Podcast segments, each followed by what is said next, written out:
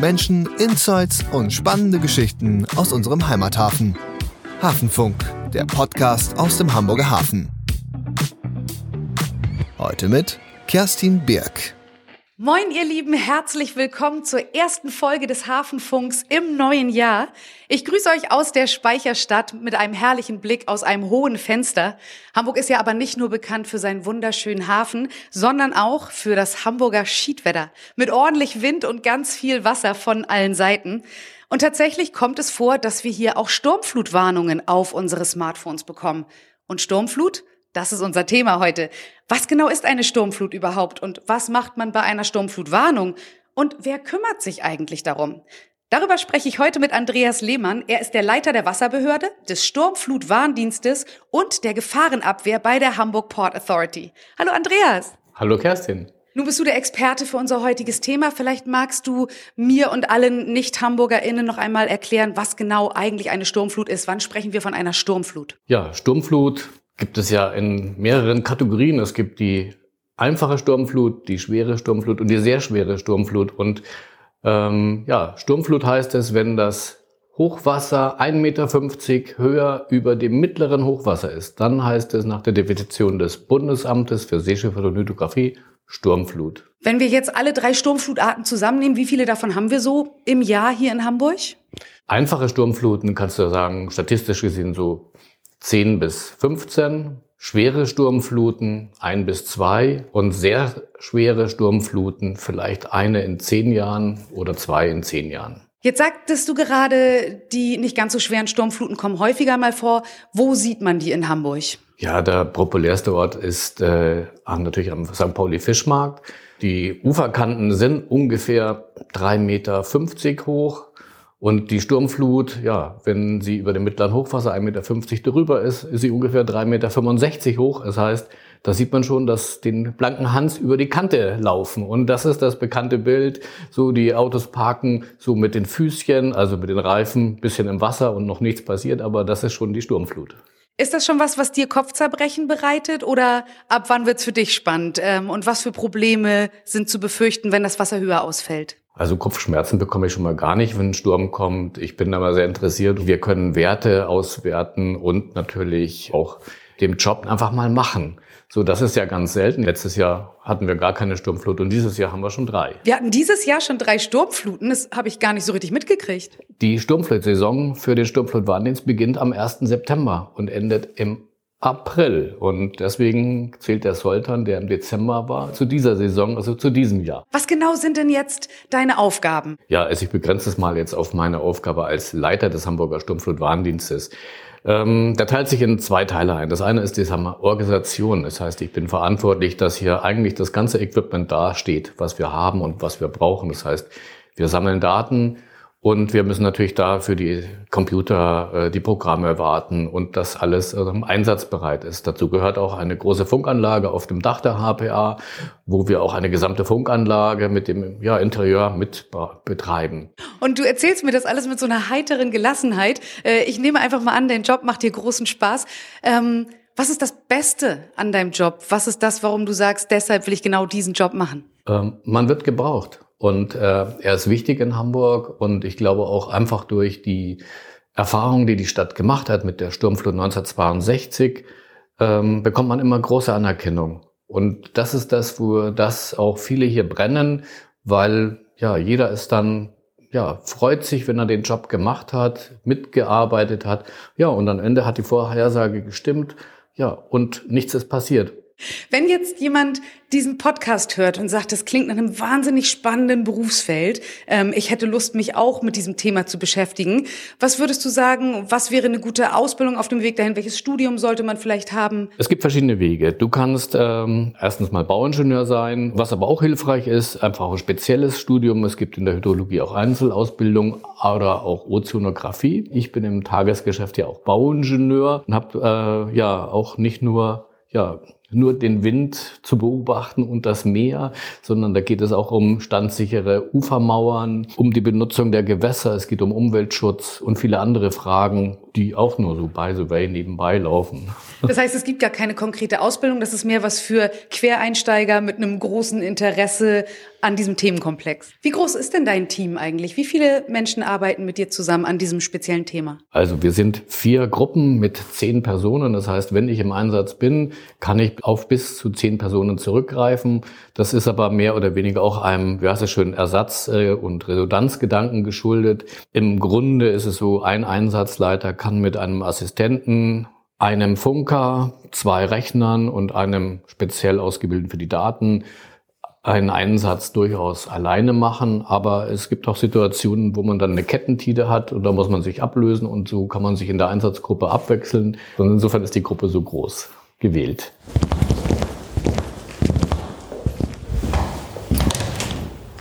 Ah, okay. Ja, hier sieht's jetzt nach Arbeit aus. Mehrere Monitore zeigen ganz unterschiedliche Bilder. Was, was ist denn das hier? Ja, das ist der Einsatzraum des Sturmflutwarndienstes, in dem ein Einsatzleitertisch steht und ein Arbeitsplatz für mehrere Mitarbeiter zur Verfügung stehen, die dann die Berechnungen machen, die wir für die Kalkulation der Sturmflutvorhersagen brauchen. Und in dem Raum befinden sich verschiedene PCs, mit denen wir ja unsere Daten monitoren, das heißt auch überwachen und darstellen können.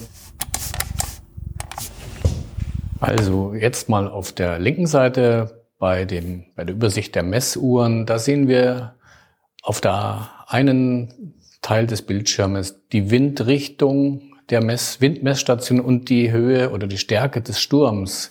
Du kennst auch, äh, dass wir hier die Werte verstellen können und zum Beispiel den aktuellen ja, Sekunden-Minuten-Wert sehen. Das heißt, mit neun Meter pro Sekunde, zehn Meter pro Sekunde, so sekündlich wechselt jetzt hier der Wert. Welche Zahlen findest du interessant? Wo geht deine Aufmerksamkeit äh, hoch? Interessant wird es bei 15 Meter pro Sekunde. Es entsteht dann schon Kraft, die die Wellen aufstauen ja, stauen kann und natürlich dann auch Windstau erzeugt. Was ich direkt gesehen habe, als ich reingekommen bin, ist, hier stehen drei Telefone auf einem Tisch. Das sieht schon richtig wichtig aus. Und dann steht da eins, ein ganz altes Telefon ähm, mit so einer Kurbel an der Seite. Wen rufst du denn damit an? Ja, hier steht ja ganz einfach BSH war die Wasserstandsvorhersage. Hier gibt es eine ja, direkte Leitung zum Bundesamt für Seeschiffe und Hydrographie in den Einsatzraum von den Kollegen. Und das ist so ausgerichtet, dass wir, falls der Strom ausfällt, mit dem Kurbeltelefon mit denen telefonieren können. Ich kann mich kaum zusammenreißen und äh, nicht den Hörer abzunehmen. Äh, wie oft kommt das zum Einsatz? Es steht hier also sehr zentral genau in der Mitte. Ähm. Also ich nehme es eigentlich immer nur zum Prüfen, äh, Prüfen. Und zwar, das nutze ich immer, wenn wir eine Funkprobe machen. Funkprobe heißt, wir haben einmal im Monat eine Sendung in der Funkanlage, bei dem wir einfach ähm, alles testen. Und dazu gehört auch dieses Telefon, wo ich dann einfach auch mal, mal bei den Kollegen anrufe. Was aber natürlich jetzt nicht immer abgenommen wird. Wir haben zurzeit natürlich seit Corona viel Homeoffice und wenn keine Sturmflut droht, ist deren Einsatzraum auch nicht besetzt und insofern klingelt es dort, ohne abgenommen zu werden. Insofern klappt nicht jeder Test. Leuchtet es auch? Ähm, nee, es klingelt nur. Okay. So ein alter Klingelton? Ich glaube ja. Das ist ein typischer alter Klingelton. Ich würde am liebsten jetzt äh, dich rüberschicken, dass du mal einmal hier anrufst. Aber gut, das würde den Rahmen vermutlich sprengen. Jetzt sagtest du gerade hier finden die Einsätze statt. Was genau macht ihr dann hier während eines Einsatzes? Wenn jetzt eine Sturmflutgefahr droht, dann gibt es ja die erste Phase, das heißt Einsatzauslösung. Da prüfen wir, müssen wir den Einsatz gehen oder nicht. Und das ist immer der Fall, wenn Wasserstandsvorhersagen des Bundesamtes niedriger als zwei Meter über dem mittleren Hochwasser sind. Da ist es mein Ermessen, ob wir noch vorher in Einsatz gehen oder nicht. Das hängt natürlich von den Windwerten ab, die man sieht. Und da ist es durchaus schon mal vorgekommen, dass wir im Einsatz waren, auch wenn das Bundesamt vielleicht noch viel zu niedrig gewarnt hat.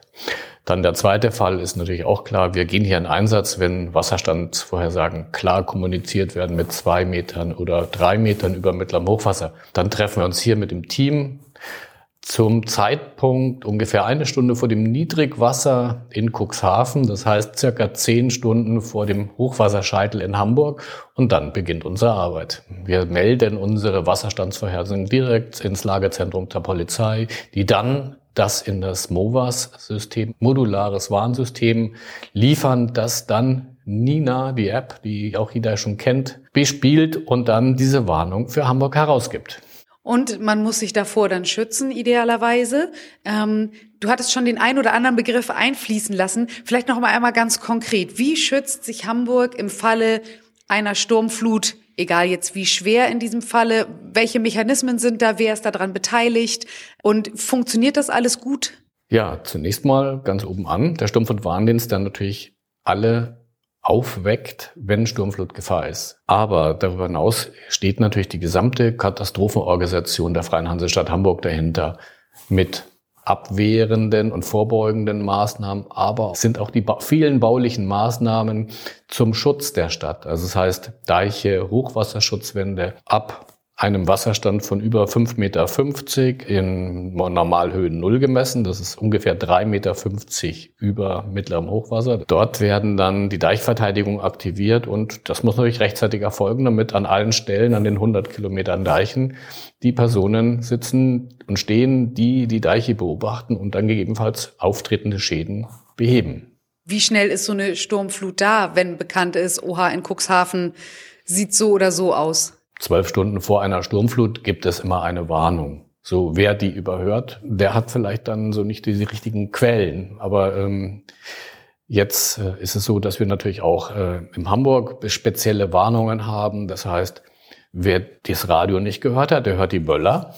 Die Polizei hat äh, sieben Stellen rund um den Hafen, wo Böller abgeschossen werden. Also seit Jahrhunderten ein bewährtes Mittel, die Hamburger Bürger auch nachts zu wecken, um zu sagen, Achtung, Sturmflut, Gefahr. So, und das dürfte eigentlich Signal genug sein, dann die Maßnahmen zu ergreifen, die man braucht, um sich selbst zu schützen. Das kann man sich gar nicht vorstellen, dass so viel Wasser mit einmal, so viel Meerwasser mit einmal in der Stadt ist. Wie geht es dir, wenn du den Begriff Klimawandel hörst? Hast du das Gefühl, dass wir uns mit solchen Situationen in der Zukunft häufiger konfrontiert sehen? Klimawandel, das ist natürlich ein weites Feld. Jeder weiß, dass wir einen Meeresspiegelanstieg haben. Zurzeit sind es um die 30 Zentimeter in 100 Jahren, aber das ist eben für den jetzigen kurzen Zeitraum momentan das gemessen. Ne? Aber alle erwarten wissenschaftlich abgesichert einen beschleunigten Meeresspiegelanstieg und der kann bis zum Jahrhundertende circa einen Meter betragen. Das heißt, das mittlere Hochwasser steigt natürlich um einen Meter auf drei Meter und 15. Und das heißt, wenn die nächste Sturmflut dann im Jahr 2100 kommt, dann bedeutet das eiskalt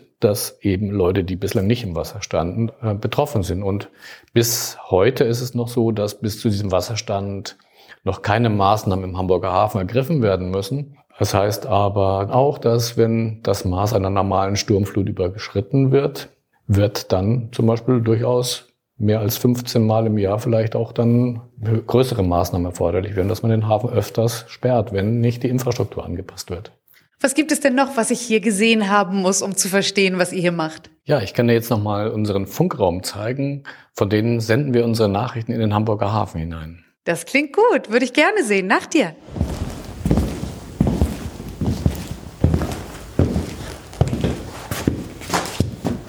Oh, okay. Klein, aber gemütlich. Und ich sehe direkt zwei Mikrofone.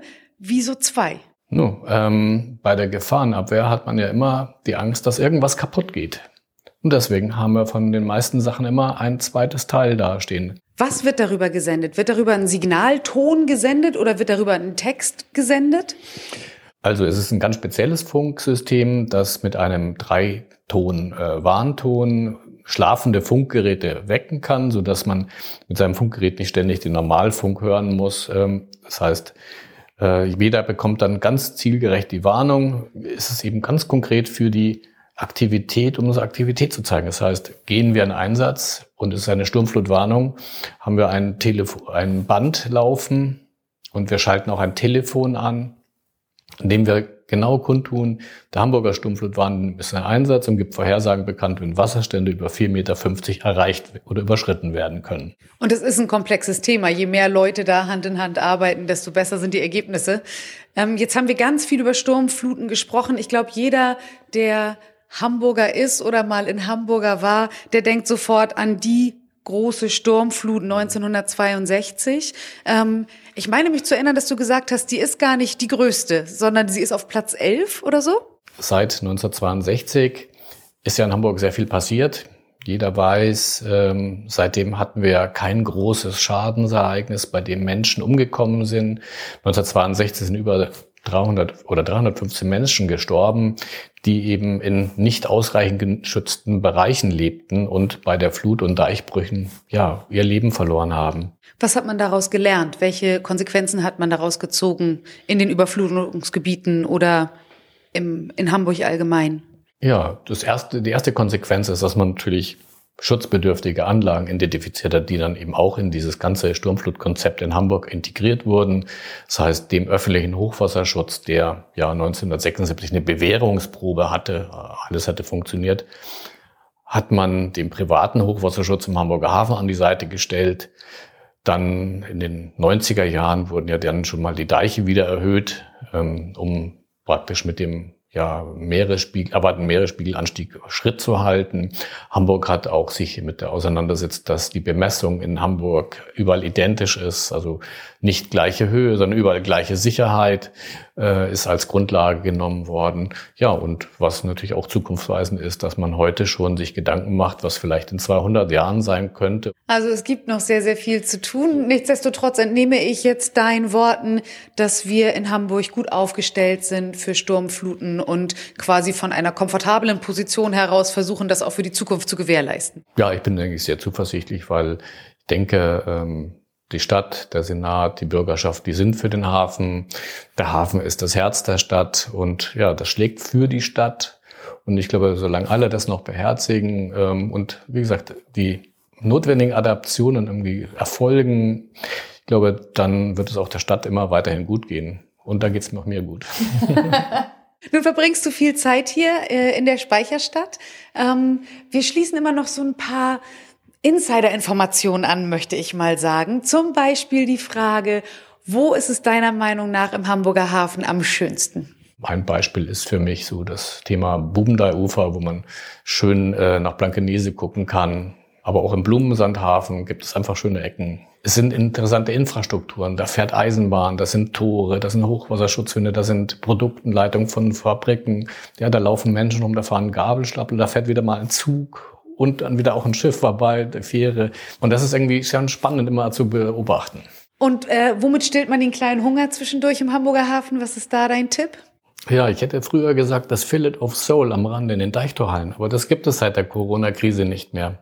So, insofern habe ich so ein bisschen meinen Fokus zu einem kleinen Lokal in der kleinen Reichenstraße gewählt. Das ist Oronishi. Was isst man da denn? Vietnamesisch, aber sehr individuell. Das ist eine schöne, typische Street Kitchen ja, also ich bin jedes Mal begeistert, wenn ich dahin bin. Ich kann es dir ansehen.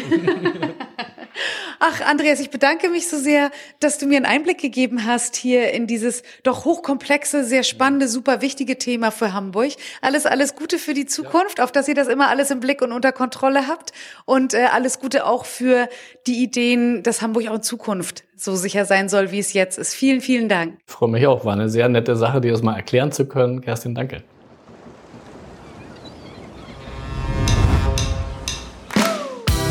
Hafenfunk, der Podcast aus dem Hamburger Hafen. Produziert von der Hamburg Port Authority. Jeden Monat gibt es eine neue Folge. Um nichts zu verpassen, abonniert den Podcast und lasst eine Bewertung da. Ihr wollt mehr Geschichten aus dem Hamburger Hafen? Dann schaut doch auch bei Instagram at Hamburger Hafen und auf dem YouTube-Channel der Hamburg Port Authority vorbei. Hafenfunk. Ab jetzt überall, wo es Podcasts gibt.